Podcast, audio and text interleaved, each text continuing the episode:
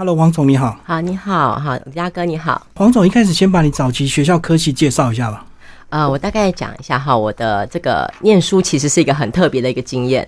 好，其实呢，我在高中的时候我是念三年的这个自然类组。好，那当然那时候呢，我就考上了这个中山医学院。好，那但是呢，很有趣的情况下就是说，呃，我可能不太敢。就是碰血这个部分不懂，那时候就解剖青蛙是吧？啊，对呀，结果后来发现，哎呀，自己其实不敢呐，这样子，中山学院没有念完，所以呢，我就中间就转了，对我就是重考了，考到这个文化大学，哈，这个呃企业管理系，所以呢，其实我前面三年高中呢是这个呃自然类组，但是后来我实际上后来又到社会类组了，到商学院去了，好，然后大学念书的时候，那时候有打工吗？啊，其实我大学时候就开始在大二的时候，我就开始在念这个，开始工作了，哈，成为正职的员工。那其实一开始呢，我是先做了会计，好，就是在这个私人自己家里的企业里面做会计。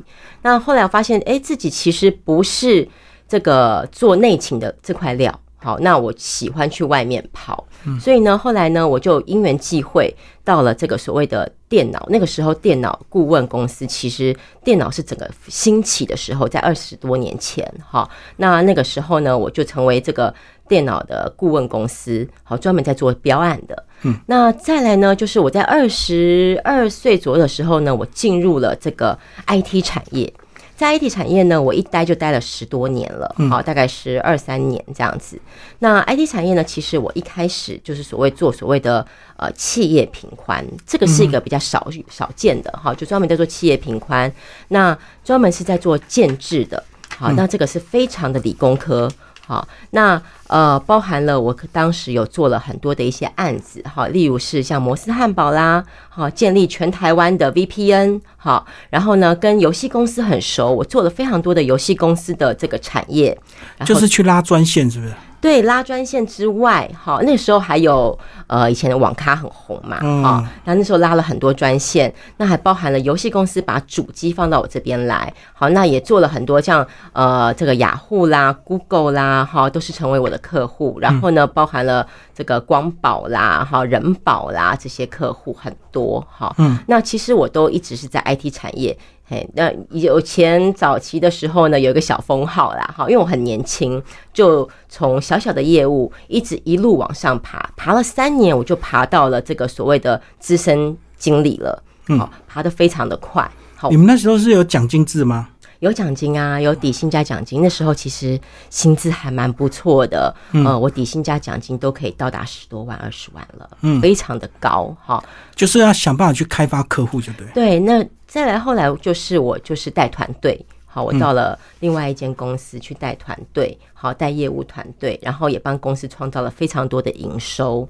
到下最后的一个公司，就是呃做 IT 产业的最后一个公司。嗯，那后来就创业。对我创业其实应该是说哈，呃，如何转进去的呢？其实呃，人呢都是有，我是从善心开始的哈。那时候公司希望我这个部门要资遣人，哈。那因为公司整个营运的状况哈，那但是呢，我评估了我的员工，我的下面的我带的人呢，他们如果被我资遣了，去外面寻找工作，薪水一定不会有我去外面寻找工作好，好，因为我。很很爱传承，我很喜欢业务员很努力工作，然后赚到薪水的这种成就感。嗯，那当时呢，我的业务甚至跟我说，他们都叫我米姐。好，他们跟我讲说，呃，米姐啊，我好开心呐，呃，我今年啊过年的时候包了一个好大的红包给我妈妈，我觉得有这种衣锦还乡的感觉。从南部上来的小孩，你知道我听了好感动，你知道就是过年的时候这样打给我，我好感动。结果我就是请公司资遣了我，反而不是资遣了我的员工。因为你舍不得去之前你的对下属，那时候是 IT 有点往下荡，是不是？对，往下荡的时候，好，那那个时候我就离开，所以我经历了 IT 最高峰的时候。然后呢，那我离开之后呢，因为我刚刚讲了哈，我对于这个游戏产业很熟，嗯，那当时就有个游戏产业的老板叫 Tommy 公司，哈，Tommy 游戏。那这间公司的老板呢，他就给了我一个机会，他就说，那他们公司有在做游戏的品牌、游戏的 IP 呀，那要不要我帮他去做这个？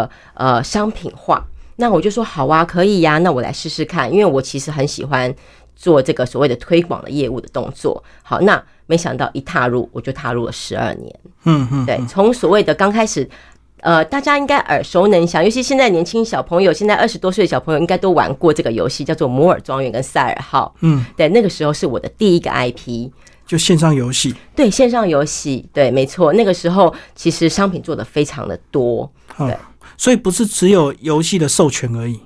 对，不是游戏的授权，是游戏授权成为周边商品化。其实这是最难的这一块，因为商品化是要厂商负责生产制造，他要出钱生产制造，好，然后呢，那他还要做负责销售，所以这个是一个非常难的一个。一个商品化的过程。那从当时是这两个 IP 出来，那现在呢？其实我公司呃经营了十多二年左右哈，已经现在到达了六十多个 IP，嗯，那包含了现在还有三十多位艺人的加入。我们先讲比较简单的，不是本来是设计商他自己开发他自己周边的 IP 自己去卖吗？对，为什么需要你们这些所谓的 IP 公司？好，应该这样说。呃，其实呢，我们呢长期在跟所谓的生产制造商对非常的熟。我在台湾目前现在大概有呃八百三十九间的生产制造商。嗯嗯，所谓生产制造商是什么呢？例如像呃生产这样子的呃这个商品，像这个就是除尘掸啦、生活用品、寝具。安全帽像这样的厂商，我非常的多。好，那厂商呢长期跟我们合作，所以呢，只要我推出了 IP，把 IP 推出给他们，他们基本上呢，只要觉得这个品牌不错，都会跟我们去做一些合作。那当然，我也引进了非常多的国外的品牌，好像这个美丽佳人啊，Mary Claire 啊，好，那呃，包含了现在还有韩国的很多的品牌。就是你谈好授权，然后他们来开发生产，就对。没错。那他们为什么没办法自己去谈授权？呃，其实呢有很多的原因哈。呃，第一个有可能是国外的品牌，第二个有可能是规模性。好，因为我们一次付给这个品牌商，有的时候付给国外的品牌商是非常多的金额。然后期限呢？期限的话，当然要看我签的合约，可能也许三年呐，也许五年呐，哈，那甚至有些我会签长期十年的合约，把一个品牌就是留下来。所以一般制造商不敢冒这么大的风险。对，因为应该这样说，我们生产商品，哈，我们授权商品一次授权出去，可能都有两三百个 item 不同的品相，非常多的品相。那一次上市，好，那呃。当然，一个厂商他只能够做自己的商品，他不太可能会去做到呃其他的类别的商品。嗯，我懂，自己生产最熟的东西。对，没有错。但是呢，那我们主要就是这一块，我们其实呃算是一个很大的桥梁，我们帮品牌带入台湾。嗯，好，甚至台湾的品牌，我们把它推广。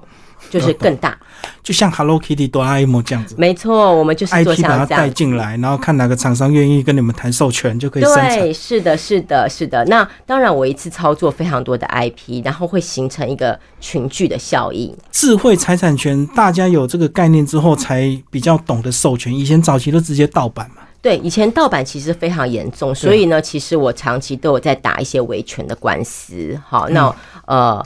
这个我之前刚刚也跟李大哥聊到嘛，哈，我们官司最多的时候，曾经就是一年我都要去了七个官司这样子，哈，长期的在维护品牌，那甚至有一些官司比较辛苦，可能是跨国的，是。对跨国的官司，所以等于你们是台湾的代理商就对。如果外国的 IP 的话，对是代理商没有错。好，那呃除了代理商之外，我们现在呢也有一种方式，就是说呃我会集合了很多的生产制造商，一次去跟所谓的国外的品牌签约，我去分给他们去做，由我来负担这个费用，分给他们去做。因为很多台湾的公司其实台湾是中小企业起家嘛，好，那他们并没有办法去负担得了。这么庞大的金额，因为一次可能是十几万美金啊，好，不太可能他一次负担得了这么大的金额，甚至甚至二三十万美金的品牌，嗯，对，所以是由我这边一次负担之后，我去分给他们，可能他负担的金额很小，但是他可以拿到很大的品牌，就是你是大包，他们是小包。对，有点类似这样的方式。那风险是你啊，因为钱是你先付啊。对，是我扛起这样的责任。好，那这样子的话，其实我会可以多照顾到很多的中小型企业，因为他们有些可能呃有些通路不完整的啦，哈，或是说它的量没有办法到那么大量，但是呢，由我帮他们扛下去。好是这样子。那因此而培养他们，因为透过品牌而让自己的品这个商品越做越好。有没有一些比较奇怪的 IP 啊？我们刚刚讲的好像是啊，比如说卡通授权，我们都很熟悉，或者是名人他的脸。是 IP 不能乱用，那有没有一些什么奇怪的也能够变成一个 IP 产品？其实我跟你讲哈，IP 呢，这个智慧财产权呢，它是可以永流传的，嗯，好，它是可以传承的，所以才叫做智慧财产权。好，那有一些 IP 呢，像例如是影视 IP。好，电影 IP，嗯，它都是可以做的。好，那我们不光只是说，呃，帮他们做这些品牌是做这个呃商品的授权，我们还会做到活动的授权，甚至做到这个呃餐厅的授权。好，那我们也有做过餐厅茶饮类的授权。好，那其实呢，这些的广项会越来越广的。对，那包含了现在我们最近还会有想要促成一个电影，它去做密室逃脱，好像这样子的一个授权。嗯，好，那其实授权范围越来越多，不是像我们习惯看到的这种实体商品，是不是有些软实力或者是在网络上的使用也可以变 IP 授权？当然啦，就是说，呃，你自己本身也是一个品牌嘛，对不对？好，当你自己的品牌你自己打造出来之后呢，一样它是可以去做授权的。好，因为你的声量越来越高，好，那就像呃汉生李大哥这样子，好，那其实呢，只要是有共同的语言，你的粉丝呢，共同的语言，他能够认可你，基本上他也可以建立打造成一个品牌跟 IP 的。所以现在很多网红就会自己开发自己的 IP 产品，就对了。呃，自己个人品牌，然后一个什么什么的。对，但是应该这样说哈，IP 它叫做智慧财产权，它是具有稀有性的、独特性的。好，它这个。粉丝效益呢？它除了大家要有认同感，例如什么呢？例如像精品 LV，嗯，它就是一个很大的 IP 嘛。好，它是品牌的 IP。那为什么大家会想要用这些精品名牌呢？因为它会让我们有附加的价值。所谓的附加价值，就是所谓的呃自己的一个呃，可能是也许有人会觉得这样子，我用了之后我比较可爱。我用了这个品牌之后，我觉得我比较有时尚，对，好，它是具有附加价值的。那这样的附加价值，其实在每个人心目中的目标跟标准是不一样的，所以品牌的金额大小其实落差很大。所以这个也是一个品牌很神秘的地方，它的价值不是一般可以用金钱来衡量的。那我们再讲经济学来说，它叫做计分财，这个是一个很特别的一个，有的时候经济不好。台湾可能经济不好，全球可能经济不好，可是名牌却大卖，对，好，甚至钻石可能大卖，为什么呢？它就是会赋予人不一样的心理上是不同的，好，所以它就说的计分财，在经济学上面是一个很特别的一个行为表现。所以这样讲是还要参考所谓的时间价值，有些品牌可能很快就没落了。没错，其实呃，我这样讲哈，其实早期我们都会看到很多的一些。像例如是我们早期有看到卡通，像海绵宝宝，好，我们有看到卡通，但是呢，很多卡通当它没有在播出的时候，对，它就会掉的非常快，好，所以呢，就要靠我们这些 IP 授权商、品牌商去做所谓的活动产品去支撑，甚至呢，可能去授权到卡通、授权到电影、授权到一些呃这些活动上面去，把这个品牌继续维持下去，这个是一个品牌力。它必须要能够持续下去。你们的范围非常的广诶，什么都能做。那一个艺人如果现在不红了，就要赶快找你帮我操作一下。那对，这也是今年很特别的一个情况哈，因为疫情的关系嘛哈。那整个疫情的这个让所谓的很多的台湾的一些呃或是创作者好，甚至这个呃品牌方其实受创很严重。嗯，好，因为。大家可能都关在家里嘛，也不出门嘛，好，不需要买东西嘛，好，所以呢，让这个呃所谓的 IP 授权这个产业的确受到很大的冲击，甚至让厂商都受到很大的冲击，哈。所以今年呢，我也创出了几条路出来，好，就是说我们今年导入了，我们公司是第一个导入艺人 IP 的，嗯，好，艺人 IP 跟所谓的代言方式不太一样，好，因为它的计价模式、它的生产方式不太相同，好，它的这个。呃，商业模式不一样，好，然后再加上还有一个防疫商品出来，那艺人 IP 就像这样子，好，艺人 IP，对，在上，艺在上，但是它跟代言的方式不一样，好像例如是我们的防疫商品口罩，口罩也是。好，我们把精品 IP，就是像这个美丽佳的精品 IP，我们到达了口名字 Mary Claire 这样精品 IP 好，然后呢，那打造到口罩，甚至我们还有马上会推出像其他更大的品牌的 IP 好，嗯那。这是整个模式的转变。像早期前两三年，在疫情之前呢，最红的是什么呢？什么产品呢？好，绒毛娃娃，嗯，绒毛商品。那时候，呃，绒毛的这个哦抓娃娃机，像雨后春笋般的哈、这个兴起。可是呢，疫情全部封闭了，对，所以他们突然间掉入谷底。所以，相对这样的产业的绒毛产业的厂商呢，也会非常辛苦。好，所以呢，我们就会扶植这些产业去做一些转型。好，例如是转了商品，转了销售通路。好，那早期呢，大家都是实体通路为主。这两三年呢，整个进入了所谓的电商时代，对进入了这个呃，例如像平台。好像这种不管是 PC Home 啦、虾皮啦，哈这样子的平台的经济了。好，早期呢，我们做活动呢，其实做了像很多的像家乐福的活动啦，哈、那现在呢，我们会开始跟平台去做合作。嗯，那所谓的平台合作，就是跟平台同样的商品全部一次上架，做平台的活动。那甚至跟网红开始做活动，例如什么呢？例如是有直播带货啦，好，例如是这个网红的短视频啦，好，短视频呢，呃，让这个声量更上升。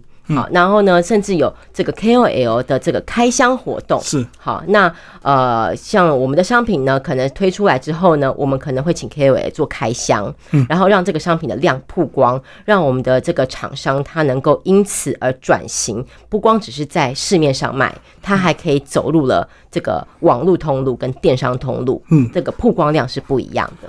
好，那回头来讲，我们刚刚讲 IP 所谓的智慧财产权，那这个前提是不是你要先注册？你如果没有注册，被别人抢先了，你就不能主张这是你的 IP 了，是不是？对，没有错。其实呃，智慧财产权呢，它其实是在地的一个注册，商标权是在地注册，那著作权呢，当然是。这个呃，就是创作者本身的本身所拥有的。好，那在地注册是很重要的，因为呢，呃，就像在台湾的法，其实台湾算是一个非常非常守秩序的一个国家。好，但是呢，有没有商标蟑螂呢？有，还是会有的。他可能把你的商标去做了一些呃跟动。或是做了一些小小的转变，就成为他的商标，然后你可能要去跟他购买他的商标，这样子的行为也是非常多的。这样子的官司我也打过非常多的官司。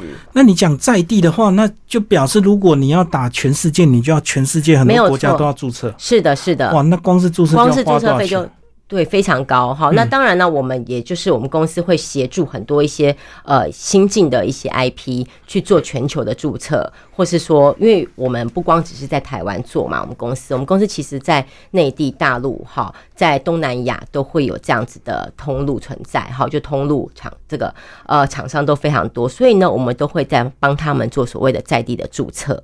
好，因为省去了他们的麻烦，其实等于算是说，我希望创作者呢，他们呢能够专心创作，甚至他们有一些呃，并不是以授权为主，授权商品为主。好，像例如是好了，电影好了，好，他们会是以电影方面为主的。对，但是呢，授权商品呢，授权这一块它也是一个水很深的一个产业，好，那就会交给我们来负责。那我们就会帮他去做所有的注册，但是注册出来呢的名字当然还是他的，不会说是呃这个是跟我们的哈，除非是我跟他合作非常多年，那我们就是共同注册也是有的。但是有没有那个效益，就是要个人去评估啊。你花了这么多的成本到处去注册，可是当然啦，没有那个经济价值当然啦，当然啦，当然这就是我们会去挑选。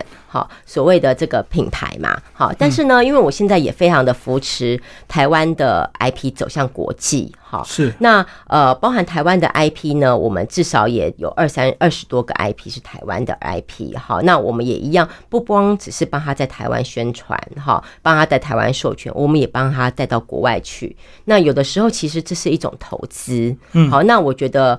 呃，其实 IP 方呢，就是说他们自己也很清楚，说我们会对他们这样的投资，那他们相对的跟我们做的合作就会长久。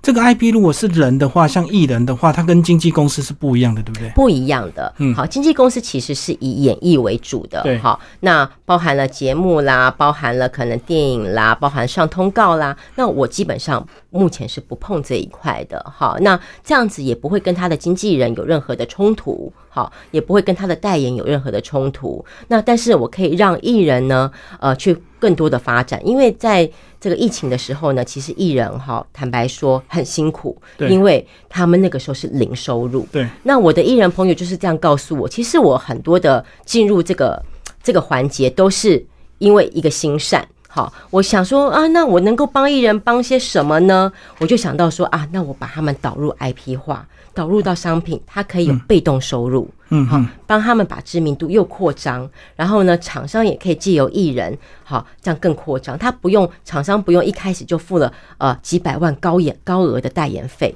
他就可以用了所谓的品牌，用了所谓的艺人，然后这样子是相辅相成的，这个就是你讲的授权模式不同，就对。完全不同。那艺人因为他可以因此呃。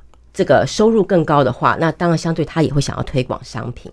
提高它的能见度，又有被动收入，所以也许是它可以一开始收比较低的是的，是的。那进入门槛让它降低，那厂商也会愿意投资。那大家呃生产商品越来越多，卖的越来越好的时候，大家在一起哈分润。可是，一开始有很多艺人他不想这样子，是不是？他觉得计算方式有时候可能会被误导，或者是他宁愿先拿到钱比较快、比较简单。有很多艺人会是这样子。对啊，好，那这样的话，我们就会去开始去沟通。哈，坦白说，也有这样的艺人，我们也有这样的合作。但是呢，我只能说，这样的就会比较短视。为什么呢？因为你不知道你的商品会不会卖得非常好，嗯你可能收了一笔费用之后，你超出来的，你就等于没有再收了。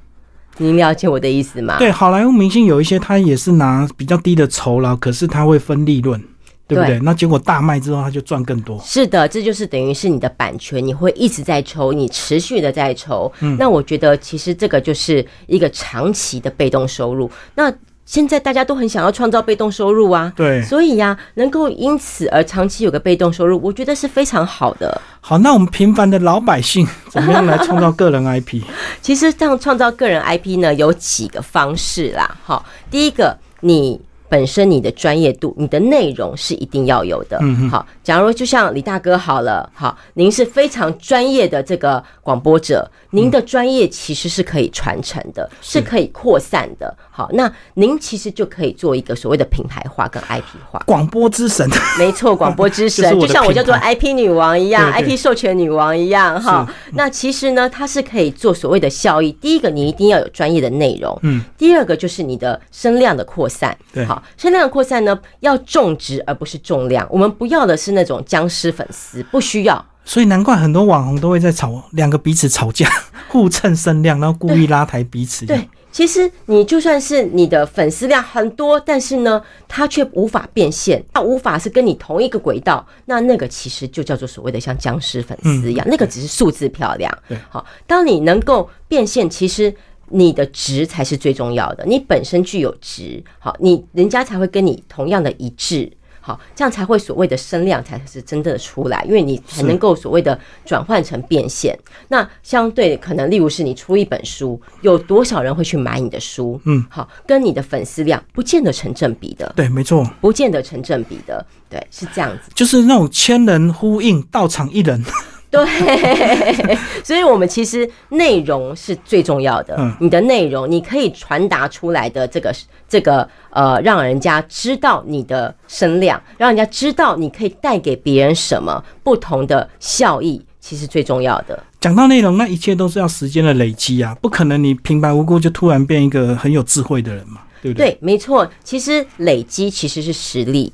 好，嗯你一定会有累积，但是呢，累积之后呢，我们就会觉得说可以去跟你做一些合作，例如是说，呃，我去帮你做其他的曝光，去帮你做其他的宣传。好，你不光只是你的主轴，可能还是好，我们还是讲您哈，主轴您还是在做广播，对但是呢，你其他的东西，我们就会开始帮你扩散，例如是说，呃。讲座课啦，例如是教学啦，好，例如是这个呃，甚至您的您一呼百应，甚至您的商品都可以做出来。好，那这样子同时的进行，你才能够稳固你自己的品牌，才能够稳固你的效益。而不是说只有在呃广播节目而已，我们还可以更横向的横向的扩充。就是现在很多人看到一些人的成功，就会迷失，说大家都好想当网红，对不对？都想当 YouTuber，对，可是没有内容。没错，那不会持久，那只会昙花一现。就像我们刚刚讲，每一个品牌，好像我们刚刚在举例大大的品牌嘛，好像这个呃 LV 啊、Chanel，大家为什么会爱用？其实是因为它本身的质感，它本身每一季会出的服装，就像我们美丽佳人，每一季会出不同的款式、不同的样式、不同的流行度。好，它带领的是什么？时尚，它带领的是一种呃大家的 image，就是他的印象。好，所以呢，他还是最重要的是内容，他的内容他才能够散播出去。最后来找你们谈合作的，一般都是个人还是厂商，还是所谓的艺人？厂商是最多的，好，跟我们合作厂商是最多的。那当然，我们因为我们本身公司呃有业务团队，好，我们也会去做推广。好，那厂商我们旗下厂商因为已经蛮健全了，在北中南都有。好，那再加上当然合作的有很多啦，像呃我也很欢迎，就是很多的台湾的创作者啦，哈，艺人的加入。那我们艺人也加入越来越多。好，那包含了呃各行各业，甚至呢呃包含了医生，好，甚至包含了这个算命大师，嗯，它都是都是可以加入的。哎，这样你们好像有点就变成一个 IP 的平台，就对了。其实 IP 就是一个平台跟一个生态，我们有点像是有点算是呃通路商一样了。对，通路商，因为我有非常多的厂商支持，那当然相对的，我对厂商要负责任，就是我要帮他找到好的优质的对象。好优质的品牌，引进优质的好的一些东西。好优质的这个，像例如是我们有引进像这个呃正义联盟啦，华纳兄弟的正义联盟啦，哈，那包含以前之前我们有引进小小兵啦，哈，这样子优质的品牌，然后跟厂商去做所谓的合作。嗯，对。然后创业这么多年，一定有成功有失败。那失败是不是就是指说你的付出跟你的这个收入不成正比，这样叫失败？呃，我们不能讲说失败，因为失败呢，其实都会有很多的学习哈。那当然，就好像人家玩牌嘛，一手不可能一手好牌的，嗯，好，当然会有两三只我投资下去可能会失利的，对，好，但是呢。呃，我们其实最重要的就是八二法则。其实真正赚钱的还是那的那个百分之二十，赚百分之八十的利润。对，这是一定。但是我们还是要培养新秀啊，对不对？其实对，因为就好像呃，培养呃，不管是艺人啊，培养品牌啦，我们不知道他什么时候会成为一个非常爆红的一个 IP。好，这样更长远就对，不能一直找当红的。对，一定要看长远。好，那这个就是必须要有一点。有一点良心嘛，就是说，对眼光跟良心，又不是说啊，人家不赚钱，我们就不理他了，这样当然不行啊。因为品牌是要慢慢的累积，刚开始可能他从一个品相到达我们可能现在推出一个 IP，可能都有两三百个品相，这都是有的。嗯，好，今天非常谢谢我们黄董，谢谢谢谢李大哥，谢谢大家，谢谢。